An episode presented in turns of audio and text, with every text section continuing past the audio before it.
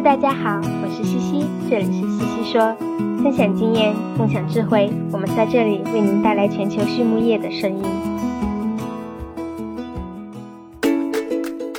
感谢西西说的合作伙伴们：英赛特解决肠道问题，美国达农威公司值得信赖的营养与健康专家，优宝生物、三和药业让健康养殖更简单。隆昌动宝十七年专注研制天然提取添加剂，引领畜牧业节能优产。大地汉克三十年专注为动物提供美味与健康。里兰动宝让食品和伴侣动物不断丰富我们的生活。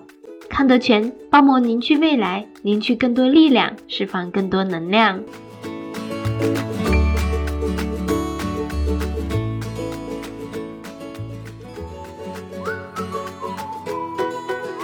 大地汉克芬多多系列二十八年沉淀，匠心推出，在两百多种调香原料中科学选取核心原料，融合调香技术与采湿调控技术，最优化精油产品的适口性。同时，全自动、全密闭配料系统、专利恒温混合技术、二次喷涂和空隙封闭技术的利用，保障产品的精准配置和稳定功效。二十八年沉淀，三年研发，芬多多系列为您的动物带来美味与健康。 Hello, everyone. Today we have Dr. Chris Chase, uh, and he's going to chat with us about what does herd immunity really mean. Uh, welcome to the show, Dr. Chase. Glad to be here. Appreciate your time, and um, as always, uh, please share with us, you know, your career and how you got involved with, uh, you know, pig production. I know you do a lot of uh, beef, uh, cattle, and those things. So just share that with us, please. Sure. So I'm uh, I'm I'm at South Dakota State, and I'm originally from uh, northeastern South Dakota. So I grew up uh, 100 miles from where I live now, and then I uh, uh, came here, did my undergraduate degree or my undergraduate pre-vet, and then went to Iowa State and got my degree, and then I started my career, and I was very fortunate. Uh, the first person that I worked for as a for, as a veterinarian uh, was in southeastern South Dakota a veterinarian by the name of Dr. Ron Lockwood, who was a very early adapter of technology in the swine Mhm. business. So he was doing this is in 1980. He was doing swine herd health, and he had uh, in, in the area where we were it was a big seed stock area.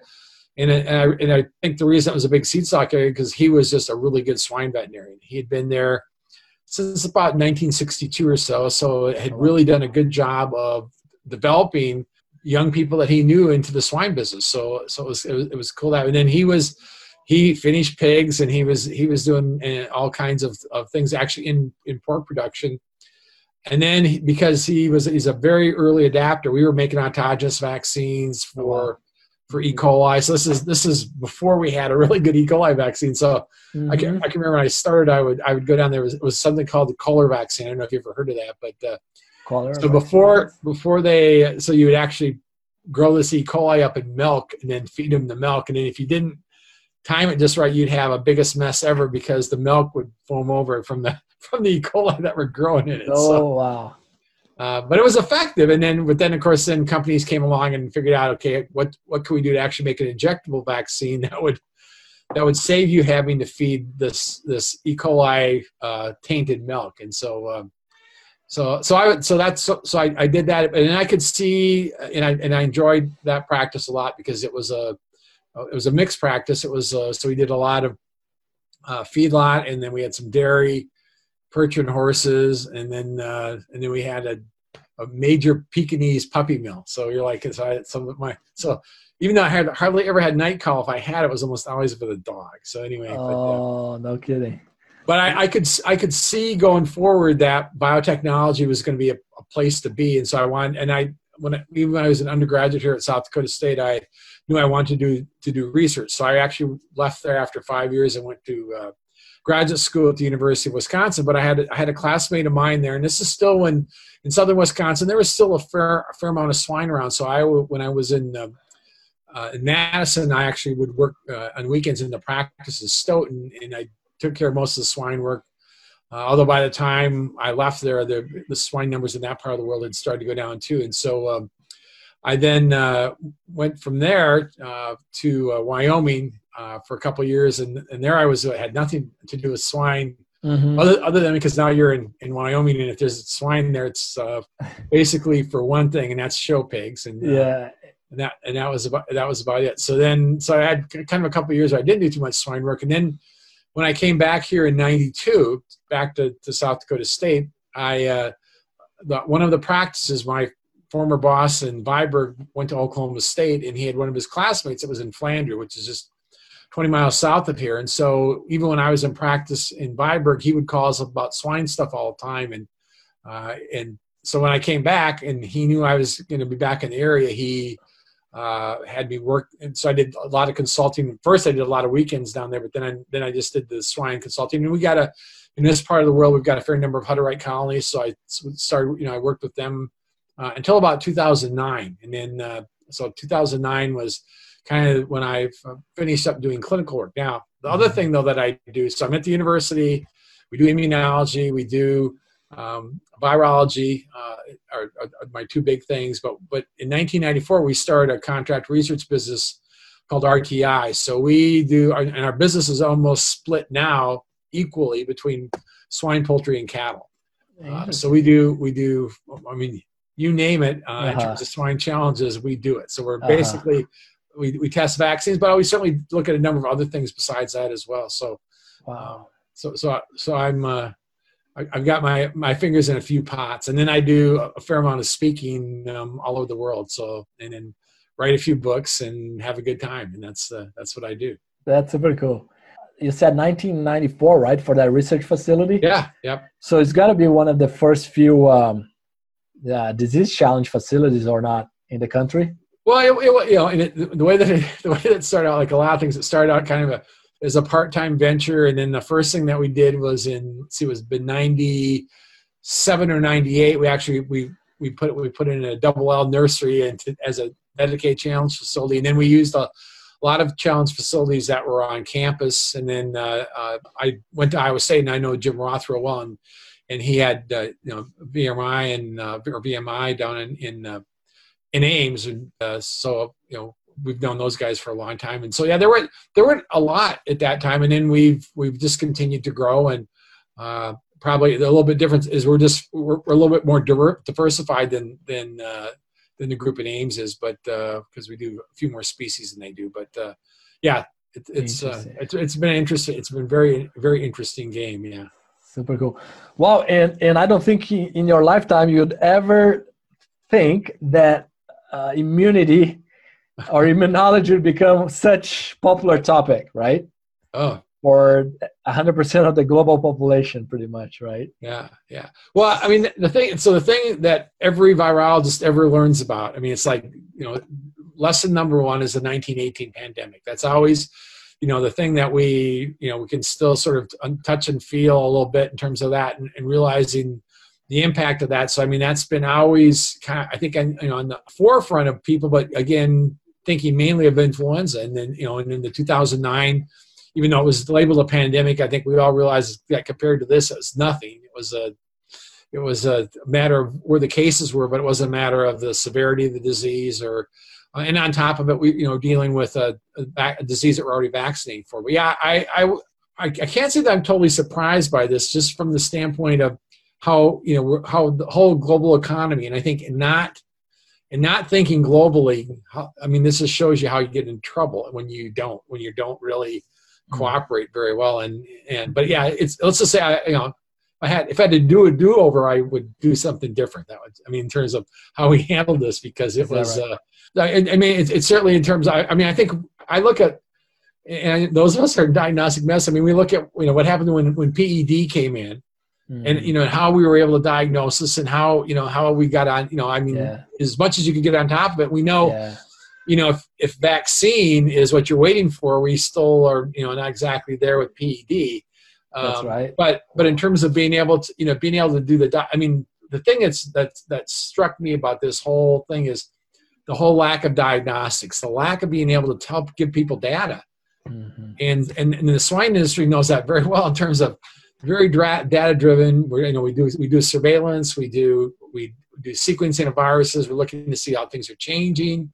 Right. We're testing, testing, testing, and and trace back. And, I, and, and, the interesting thing is to me, I've got I have a good friend of mine who's a who's a small animal veterinarian, and she's dealing even with friends of ours that are you know this is wives of veterinarians or husbands of veterinarians. Uh-huh. Who the concept of trace back just is is foreign to us, and it's like it's it's more it's it's, it's you know it's invasive. You're you know you're dealing with my with Uh-huh. my you know personal privacy and i'm going but we know that that's how we control disease we've been doing that forever mean, and, Yeah. and it's effective and and not having tests and not having you know so if nothing else is good that's come out of the the, the whole this whole shutdown is at least trying to get i mean i'm i the thing i that i sort of watch every day just because it's sort of a the only news conference i see that's sort of data driven is i watch the, the state of new york's report like every day. Okay. because it's the one where they i mean they, they they've been testing testing. They've you know they're, they've got more tests online. They give you some data. And, and and so that to me that that's encouraging that we're seeing we're seeing data. We're seeing like they, they you know they everybody thought well if you look at the first SARS outbreak and and it's this has been pretty true in general in, with human diseases that most of the of the problems have been related to healthcare workers. In other words, healthcare workers becoming infected and then spreading it, and then they you know they're being the sort of the ma- the major the and I think in the first SARS outbreak it's like 20 or 30 percent of all the cases. Of course, there weren't that many cases in the end. Were all healthcare workers because because they didn't understand. But I was reading something today because there's a there's a uh, a dispatch that comes out every day that I read that puts all the the reports for the, you know for that particular day called ProMED um, together and and like they were talking about Laredo, Texas, where that that happened, where they had a case come in, they didn't recognize it um, as be, and this is early, okay, um, as being COVID nineteen. And then it ended up, um, you know, fortunately for them, uh, healthcare workers got infected and were passing the virus before they knew that they had COVID nineteen, Wow. and and that you know, and all the contacts that they have, and you know, and they were fortunate because somebody early on thought, you know, could this be that, and they did. So I mean, it wasn't, it didn't allow it to get too far out in front of them, but that's that's always that's always the issue. But that idea of being able to then to to test and then be able to go back and trace back is is I mean absolutely key. And I mean, that, like I said, it's, it's for us that are in veterinary medicine Yeah. in animal health, it's like this is not this is you know yeah this this is a no, this is a no brainer. Right. Why we're not you know why we fought, we had fought this. So at least now by you know as we're opening up, the whole key though is, is getting having is having testing. I mean that's to me that's one thing we've learned in veterinary medicine or in animal health is in swine health is testing, and testing is a key thing. And Yeah. if you can't test, you can't, and you don't have data, you are guessing. So Right. It's super interesting that you bring that up. Uh, I think once yesterday I was, I was hearing about the approach that Paraguay in South America is taking. Uh, at least what I heard was uh, once they find a positive, they are testing everyone around it, which is quite interesting and somewhat similar to, to what we do in some cases in the swine industry. Yeah. Oh yeah, Yeah. yeah. I mean, and, and, so the thing is, because I so I was I was watching the news conference this morning because as they've opened up New York, what they I mean the big thing is that they I mean their biggest handicap it wasn't the testing, it was the tracers. It's the people being able to go out and mm-hmm. actually do the follow up because those are the people that I mean you they've got to be able to do that detective work Right. to find to find those guys and and and and you know I mean if we if you look at foot mouth I mean it just it just like I said just sort of blows my mind you look at what you know foot mouth disease you know not the vaccine's not that particularly effective but yet you've seen what they've done and when, it when it went into Europe or when it's gone into into England. I mean they're on top of it.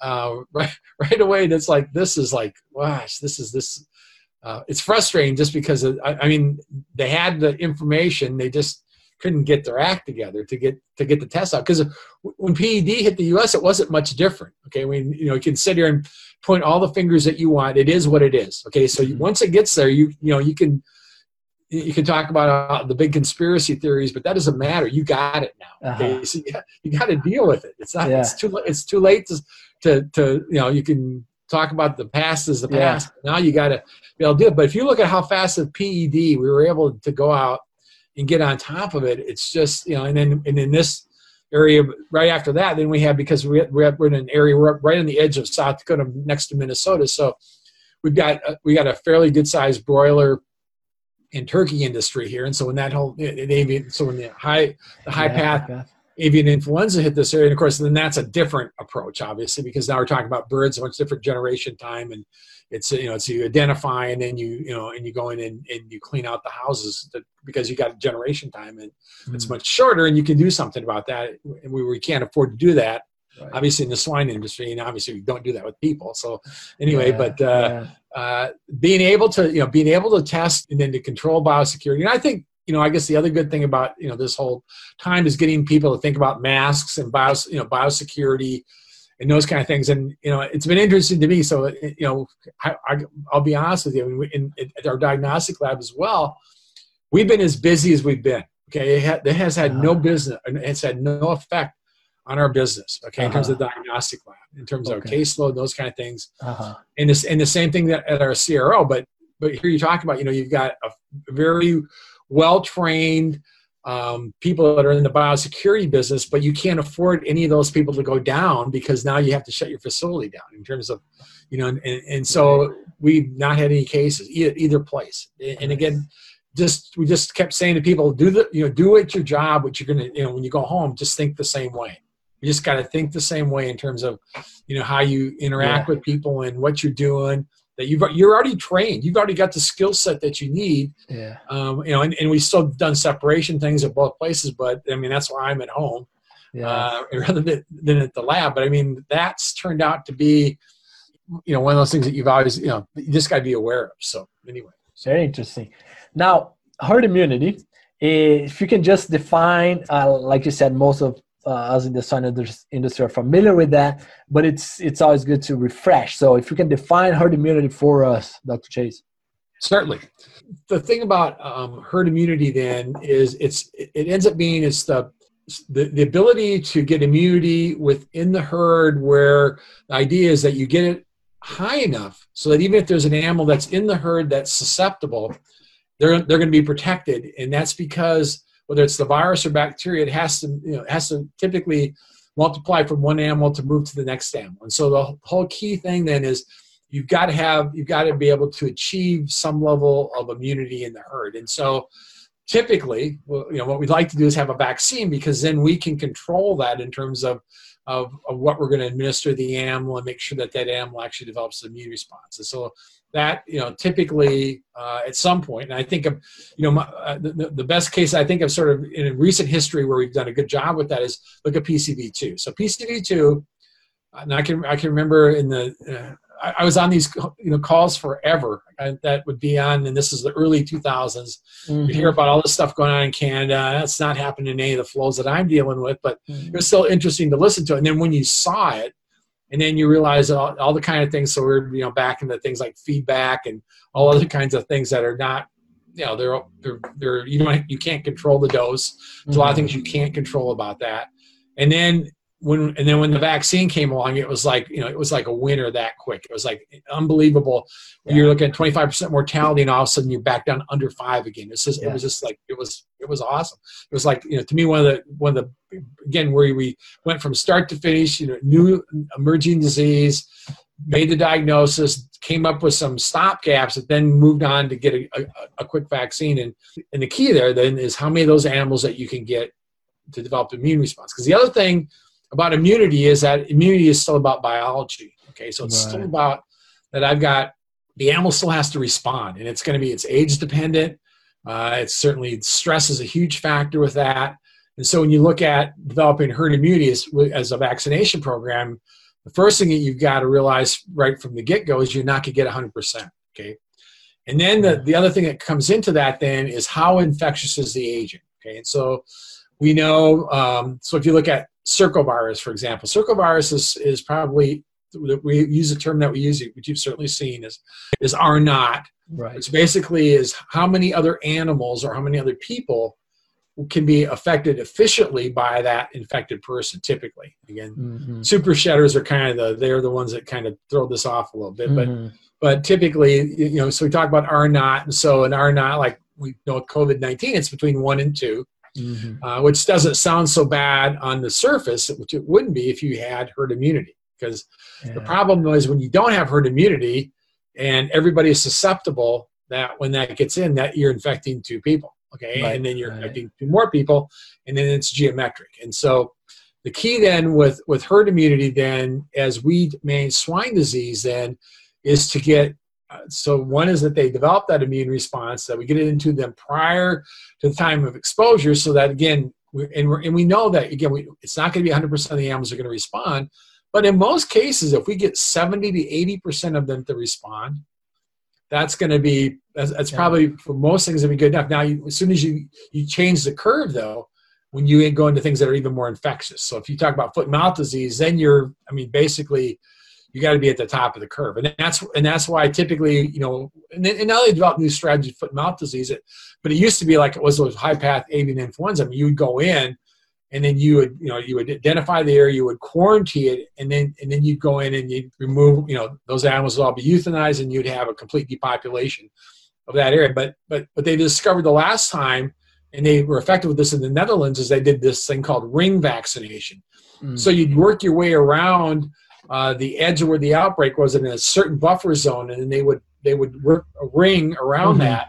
right. Then you then you knew that at least the animals that were in the ring had been vaccinated. Okay, Mhm. and then that so that kind of gave you a barrier around that. And so you know so we so we even in things that are highly, uh, I, mean that you you need 95 100 percent with, with something as, as contagious as foot and mouth disease, but they were able to, to rather than the thing going rampant, with that ring that ring vaccination protocol worked very good. And well, you know, we right now, I mean, the one that we're obviously the swine industry worried about is African swine fever.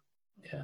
And again, that you know, the problem there again is, is effective vaccine, and certainly if you look so far, there hasn't really that I've seen really a good strategy you know, other, other than going in and, and you know, identifying and, and removal in terms of being able to do that right now. So foot and mouth disease certainly gives us some promise, but until we get a, you know, a vaccine for African swine fever, and of course, you know, this obviously COVID-19 has taken all of our minds off Mhm. that, but we can't forget about that because that's still Yeah. lurking out there. And, uh, Yeah. uh, you know, and, and, and, and, and always, you know, and certainly a big threat. And so, you know, we, we you know, I think PEDV, we, you know, we, we, you know, we saw what that can do. Uh, you know, and the good news about that is, is that it, that it's uh, a disease that we get, they did develop good immunity against, but then now subsequently, you know, because I'm old enough that, you know, TG was a, was a, was a big issue when I, when I was in, in, uh, swine practice to begin with. I mean, that was a disease that we that was you know catastrophic as far as we were concerned, and and you know and the vaccines were were so so, uh, and then you know the virus did, did an amazing U-turn on us, and and that's the other thing. So usually we think about Mm. you know viruses when they make a turn, they you'd say they well they make a turn to make things worse, and it turned out that's not what happened with TG. Okay. TG mutated and change from being so the thing about coronaviruses is that they can be as we've seen with this one with covid-19 is they can be both respiratory or enteric you know and and obviously tg is a very much more of an enteric disease and then it mutated and it lost part of its spike protein lost about 150 amino acids and then it became more respiratory and then it became porcine respiratory coronavirus which doesn't cause hardly any disease but gives you tremendous immunity against TGE. And I mean, we don't talk much more about vaccinating for TGE, but this is a case where the, I mean, because for the virus, it actually made more sense, right? So I cause a mild disease, Uh, I can infect more animals, but uh, I don't kill the host and I can just kind of hang out. And, Uh-huh. because when they kill the host, that's the end of the virus. Okay. So, right. yeah. So so TGE was one, one of those where uh, you know, and you can make there's a there's a few other examples that where the virus actually made things you know the mutations because usually you think about mutations oh it's going to be it's going to be worse it's going to escape the vaccine and all this but that was a case where actually it made things much better so that's why I always have a job even when I'm retired I, it's just Uh, like viruses and immunology never you know there's never an end to it Job security, right? I yeah, mean, yeah, yeah. It's it's always that it's it'll you know it's it will be the it will be the final frontier, and we'll never get to the end of it. Okay, so anyway, Wow. Very interesting. Do you think um, circovirus vaccines was, you know, one of the top five discoveries in the last 20 years in pig production? Eh, do you think, is that quite an outlier from a response standpoint or is more like closer to average? How do you categorize um, circovirus vaccine versus Well, the rest? so I mean, so the thing that would give me that so the, the beauty of circovirus is that it it has just sort of one major you know epitope or antigen that we would be concerned about in terms of immune responses and so that's that's the thing that uh, it made it and it's small it's small it's i mean you can uh, I mean, it's it's it's uh, one tenth, or it's about one thirtieth the size of a coronavirus, mm-hmm. and about one fifteenth the size of PRRS. So I mean, it's not it's not very, but but we knew what was important, and there wasn't very much changes in it, and it, and and so that to me, you know, that that's what made that's what made it a good target. Okay, now I'd I would say to you that to me is also still the good news about as you look at as you look at COVID nineteen. I think the spike protein is really, as far as we know, with most coronaviruses, unlike PRRS, where we've got maybe two, three, four targets that that we worry about. I mean, two two main ones, but other ones that we that we worry about because we just haven't sorted that out very well. And, and there's other viruses that are that way. I mean, I, I work with a, a, cattle virus called bovine viral diarrhea virus, and it's closely related to hepatitis C. And that virus, uh, or which is also in the same family as classic swine fever, and you know we've got okay vaccines for classic swine fever, but we still look at it predominantly again as a, as a foreign animal disease because still not great and it's sort of it's that way with, with you know in that whole in that flavivirus family but and they're even well, if you look at it, it looks like it's simple but there's like three or four proteins in there even though it's even smaller than uh-huh. PRRS. So the, the good news is the less complex there. So the size of the virus isn't as important okay. as how complex they are. And so corona is not very mm-hmm. complex. Circovirus is not very complex. Uh, African swine fever is complex. Pseudorabies was complex. Okay, um, but there, you know, you're able to, with pseudorabies, we got around that because we took advantage of the fact that uh, because it responded to so many th- things, as you eliminated one of them and getting marker vaccines, we had a strategy to get to get rid of them. You know, in terms of okay, now we knew a vaccinated pig from a wild type pig, and we could use that. So, so those are. I mean, that's that's how we. Can, I mean, you can use vaccines in very you know, very sophisticated ways in terms of and again mon- and the key there was monitoring because you're looking to see whether or not when you pulled that in, pulled that blood from that pig and measured for pseudorabies was whether or not it was a marker or not. If it was a marker then you knew it was a vaccinated pig and then move on. And if it wasn't then it was a wild type and then you need to go in and you know and, and do some testing and do some trace back on that herd. But i mean it was a but again it's the same thing we talked about it was testing trace back testing trace back. Mm-hmm. you know and uh you know they you know they, they you know they call it you know con, it's, it's it's contact but uh, uh, that's traceback as well that's yes. yeah interesting very cool from practical uh, standpoint uh, I was gonna ask you, Dr. Chase, uh, what would be one thing that you'd like to emphasize, you know, that folks can um, implement at the farm level, and uh, so we can improve swine herd immunity in general? Well, so so so for, for one thing that we and, and, this is just the way it's always going to be is that uh, if you look at flows, I mean how we you know how we how we move pigs and and when we wean pigs and those things, we're, always whether we like it or not, we are always behind the eight ball with a wean pig because we're probably weaning them seven seven to eleven days before their immune system is really up to speed, which is by about 28 days. Okay, so we're mm-hmm. on the front end of that. Okay, we're we're in front of that. So one of the things that I would just say in general that we know about about immunity and in, in immunology is so is first of all is hydration. Hydration is a really important thing because when it comes to immunity, uh, we talk about the innate immunity, and we used to talk about that in terms of, of like the mucus and, and those kind of things, and then uh, the antibodies that flow out into that mucus, and when we're you know we're looking at taking ropes and saliva and all that stuff. I mean that's all a liquid base, okay. Mm-hmm. And and if that animal's not hydrated, okay, so first of all that barrier is gonna is going to get depleted.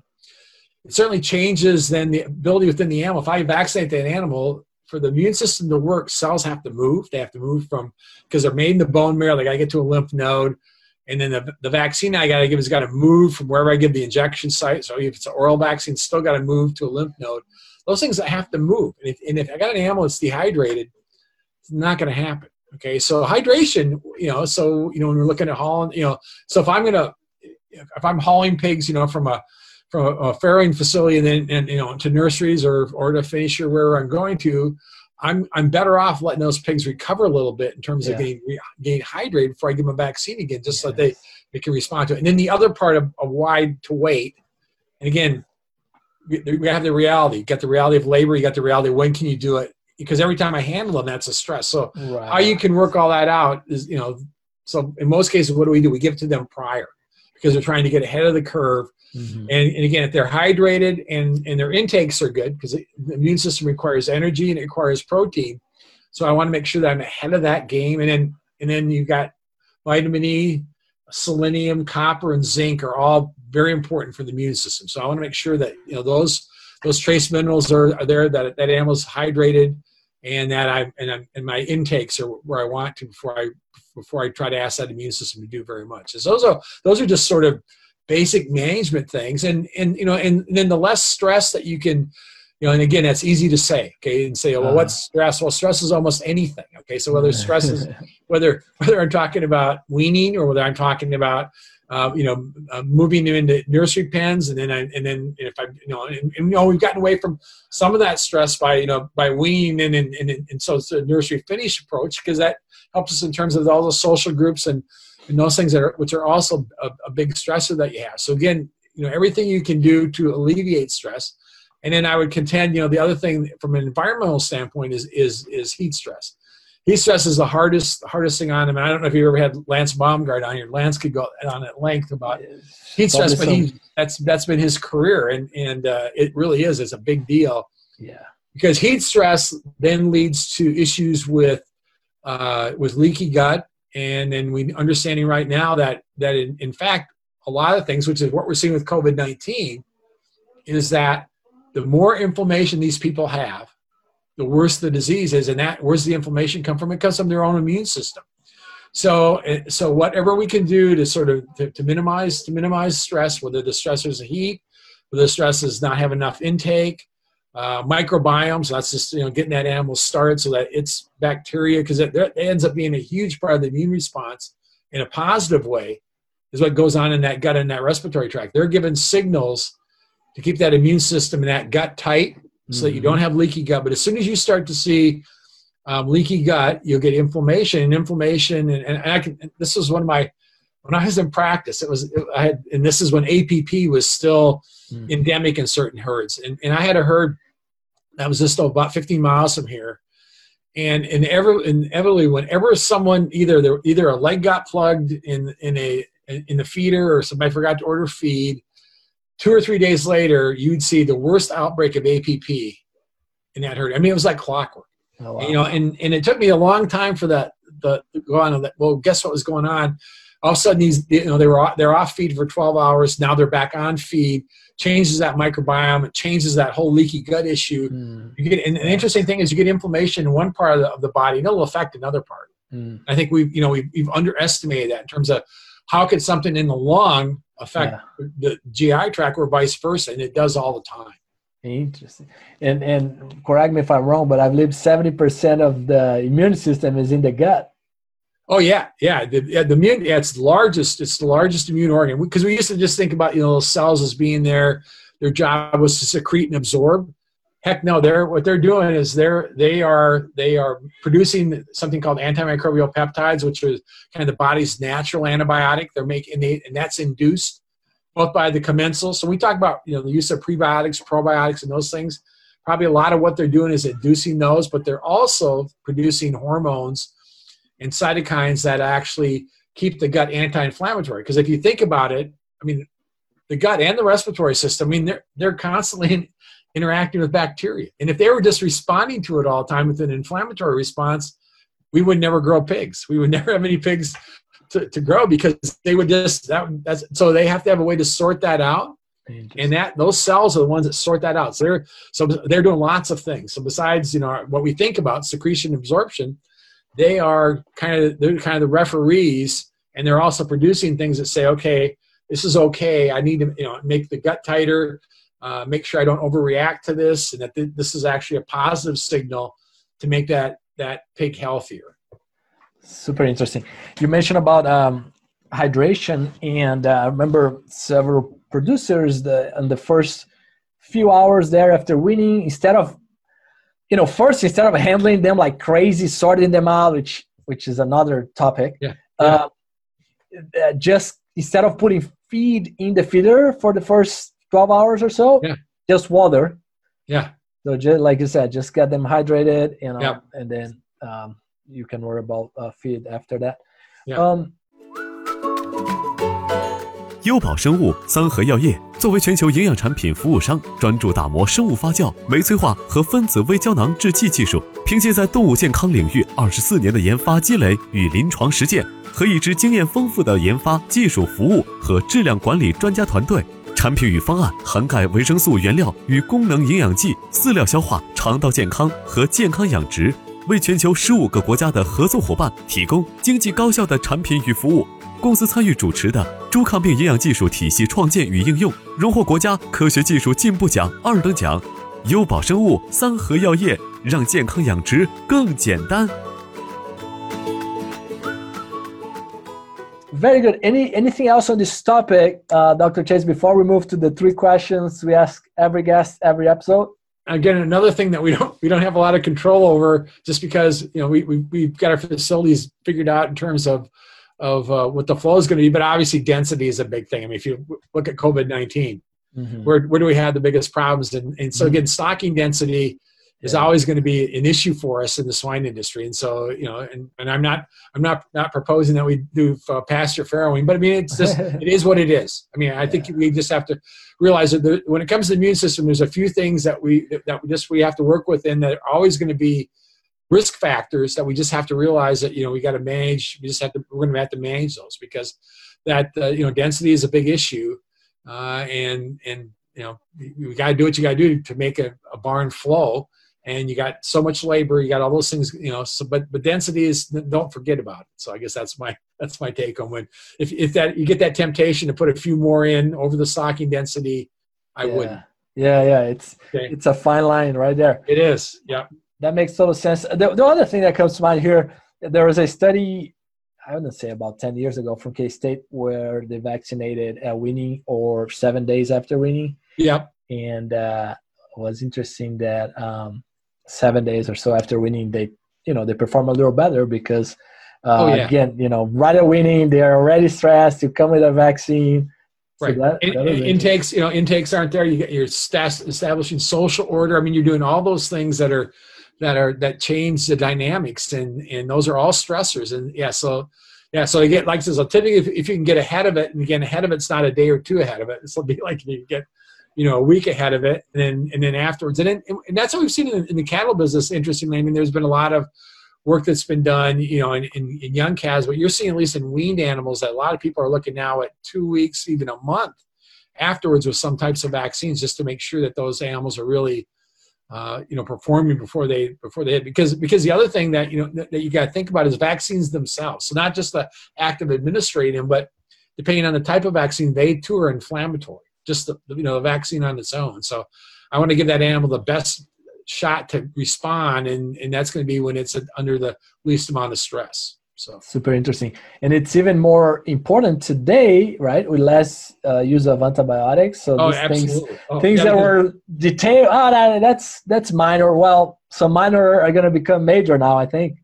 Right. Yeah. When you're gonna, you're, you know, and I think what you're gonna see is, you know, and because this has always been a, an area kind of a contention, you know, the prebiotic, probiotic, you know, the using. The, I mean, we're gonna see more of those, and but I think what you're gonna see is you're gonna see mixtures because we begin to understand how the mechanisms of action are, and then being able to so be more strategic about that. And I think you're gonna see that increase, and and, and I think people will be sort of less disappointed because you know the other other problem with, with what allows it was a silver bullet, like here's one thing that will do it and it's not just one thing it's going to be a it's going to be a combination of things and i think that's the that's the things but you know until you understand how they work you can't be strategic about it so it's Yeah. back to show me the data then when i have data i can use it okay so Yes. No, perfect, perfect. Now, Dr. Chase, um, transitioning to the three questions. Uh, what's your favorite uh, pig-related book or resource? well you'd have to expect that to me it would be diseases of swine okay so Yes. I think you know those, those guys have done a really good job of putting that together. And I, know- you know, and it, it's a little self-serving because the, the, the chapter on immunology just happens to be written by my That, myself and Joan Lunney. But uh, I think I think that you know that's that's you know that's a as as books go. I think that's a it's well well conceived. They've done a really good job of you know keeping it as current as they can. And I you know so I my hats off to my colleagues at Iowa State that uh, to continue to uh, put that that book out there because I think it's a it's a good resource. It's uh it's a thousand page or so, which is amazing. A lot of Yeah, great yeah. content. And, and you look at again if you look at the look at the immunology chapter, if you look at the at, I think it was the the tenth edition. Um, I worked very hard to get lots of pictures in there. So anyway, so Super cool. Wow. Yeah. I, I, I'll be honest that I haven't dig into that chapter, so now I'm now I have a homework here. yeah, yeah. Very cool. Uh, how about your favorite book or resource in general?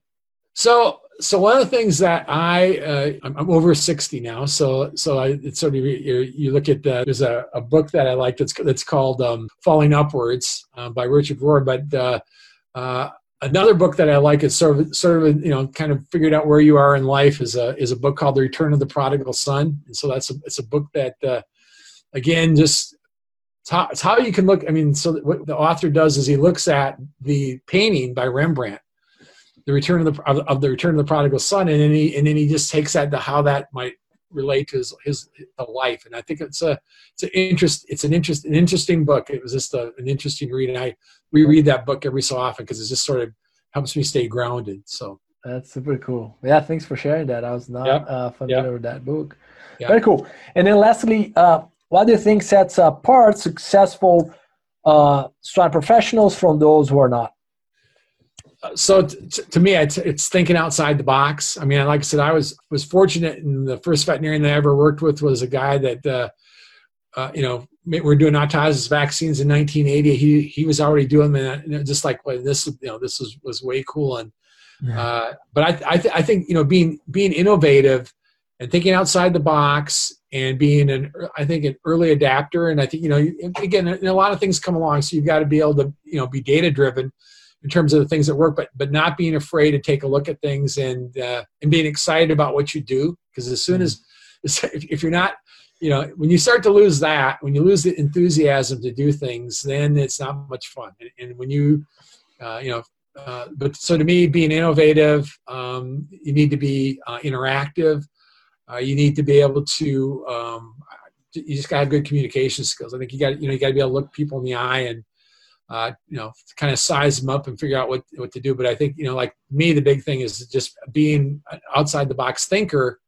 And, you know, and I, and I love hanging out with guys like that. They, uh, and women like that. They, That's cool. they, they, they just get my batteries charged up. So uh, that's cool. We're, we're good for each other. So yeah. No, I love that. Now, another question is on this this topic is uh, you and I were talking before on um, you know teaching or or communication. If you can give a word about the whole thing we you and I are talking about as far as um, animations, video. If you can give a give Yeah. a little bit of thoughts on that.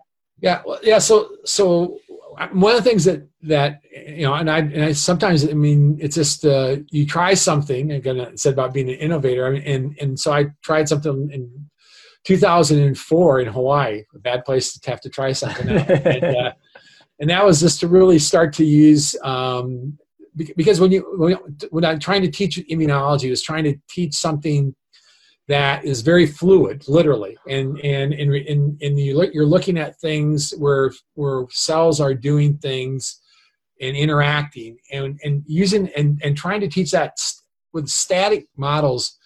To me, it was it just it it just it just never came across. People got bored with it very quickly because it mm-hmm. just it didn't make any sense, and and and so being able to take things and and especially that are complex and then being able to break them into their, their component pieces, but then being able to sort of reassemble it, okay, by showing the motion, showing how things interact together.